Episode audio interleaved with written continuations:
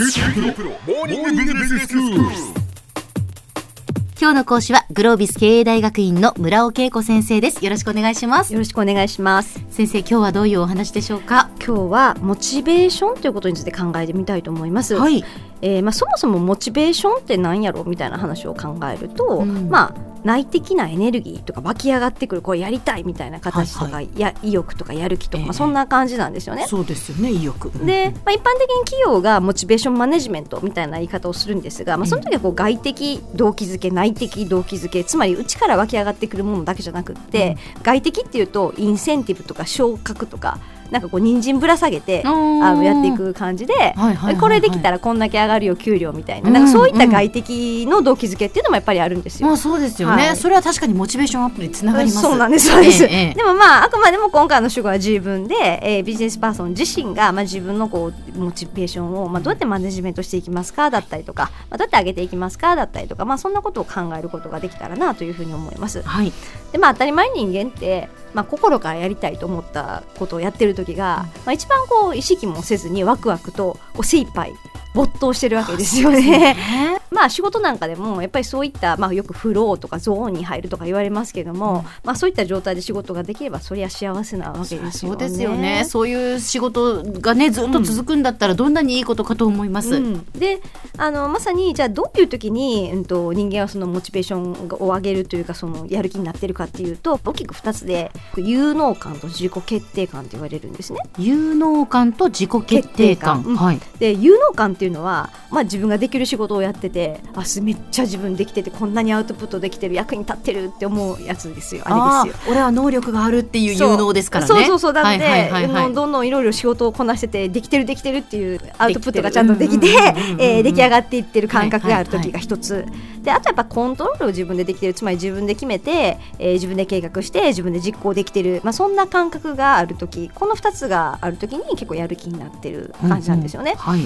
じゃあそういう仕事ばっかりありゃいいんですけれども、うん。まあ、時にはもうこんなしょうもないことややらされるわけとか、特に新入社員の頃とかあったかもしれません。はい。はい。でまあ、そんな時でもどんな仕事でもそれをこう人工的にやる気になって、ええ。まあ、それをこうやっていく力っていうのがやっぱりある人がいてその仕事に対する意味付け力で、ええ。まあ、どんな仕事にもこうこういうやりがいがあるとか意味付けをしてやっていくわけですね。はい。まあ、それができる人がやっぱり成長していくみたいなことなのであの、まあ、そういった意味付け力をまあどうやってこう意識的に持っていくのか大事なことかなというふうにも思います。いや本当どうやってその意識的に持っていったらいいんだろうと思います、うん。人工的にできるものなんだろうかと思います。そうですよね。で一つはね、あのーイソップ寓話のレンガ職人の話っていうまさにこれ意味付けの話なんですけども、え。えレンガ職人レンガを積む人の話です。えっと、どういうことかっていうと、え3人ともレンガを積んでる仕事をしてる人がいるわけですよね。はい。で1人目の人はそのレンガを積むという仕事をしてますとうん。答えます、まあ、つまり本人もレンガ淡々とレンガを積むのが自分の仕事ですだと思ってるわけですね、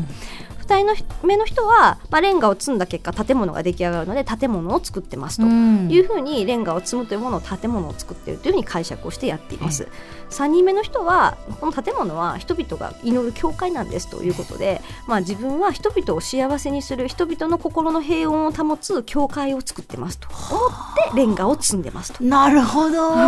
そうするとその教会の人の役に違いますね。違うんですよ。そうなんですよ。だから人々の自分はその幸せにするために頑張ってこのレンガを積んで教会を作ってるんだって心から思うことができてればこの人はとってもやりがいを持って多分一番誰よりもたくさんのレンガを積んでるわけですよね。もう作業としては同じレンガを積むという作業ですけれども、そうなんです、そのその考え方、はい、これが何を意味しているのかはい。っていうところをこう持つことによって変わってくるわけですはい。ね。、多分もう仕事は輝いて見えると思うんですよね。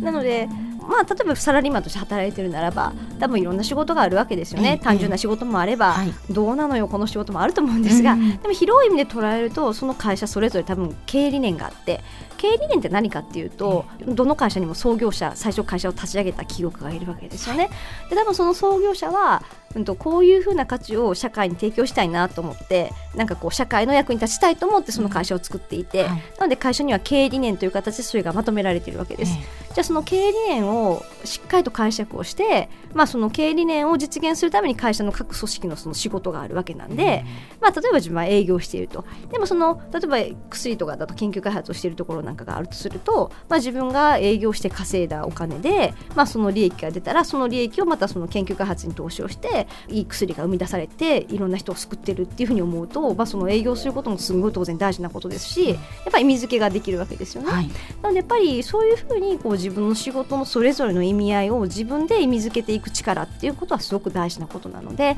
まあ、見てる限りやっぱりすごくやりがいを持って仕事をしている人はそういう能力を持っていて、ええあのええ。身につけてるなというふうにも思います。なるほどまあ、よくね仕事の報酬は仕事っていうふうな言葉を言われることもあるわけですけれども、はい私結構これ若かりし頃にこの言葉に出会ってああそうかって思ったんですよね。でまあ要は仕事って、まあ、こう人によってもねええ位置づけは全然違うわけですが、まあ、給料を生活をするためにお金を得るものだっていうのは仕事の考え方もあれば、まあ、仕事を通じていろんな方と出会ったりとか自分の能力成長をして、まあ、人間的な自分の成長も、まあ、そのそこから得られるっていうようなことの考え方もあるわけですよね。はいで私はやっぱりその仕事を通じて人は成長するというふうにも思うので、まあ、そうするとどんな仕事も自分の成長のプロセスに大事なものなんだっていうふうにするええと結構意味付けができるわけです。はい。私旅行会社だったんですが1社目が、ええ本当にあの1日100件とか飛び込み営業してたんですよ。1 日100件でどういうことって思ったわけですが、はい。すっごい嫌な断られ方したりとか、ええ。なんか追い返されたりとかするわけですが、はい。まあでもなんかこうどういう入り方したら受け入れてもらえるかとかいろいろ実験するわけですよね。そうすれば確率が上がっていったりとかするとあなんかこう自分すごい成長できたみたいな形で喜びになるわけですねりとそれが。かしてなのでやっぱり昨日よりも今日今日よりも明日なんかあこんなところできたななんてことをこう考えていくとそんなところからも、まあ、自分の成長に喜びを感じることができたりとかすると思うので、まあ、自分自身で、まあ、どんな仕事も、まあ、意味付けながら何らかの喜びをこうどうやったらじゃあ今度は見出すことができるのか、まあ、そんなふうに考えることもとっても大事なことなんじゃないかなというふうに思います。なのでまあ自分の仕事はしょうもない仕事ばっかりなんだよねと文句を言う前に、ええなんかまずはそれが楽しく輝いて見えるような意味付けがないのか、なんかそんなことを考えてみてもいいんじゃないかなと思います。では先生今日のまとめをお願いします。はい、えーまあ、仕事の意味付けとかっていうのは、まあ、自分でコントロールできることなので、まあ、自分でコントロールできることに集中して、まあ、自分自身でモチベーションを上げていく、まあ、そんなことすごく大事じゃないかなと思います。今日の講師はグロービス経営大学院の村尾恵子先生でした。どうもありがとうございました。ありがとうございました。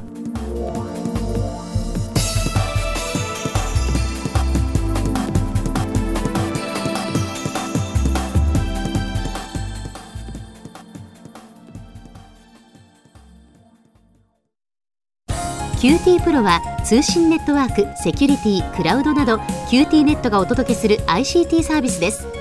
九州中に展開した光ファイバー網を基盤に一番身近なビジネスパートナーとして九州の企業自治体の皆様をサポートします。詳しくは QT プロで検索を。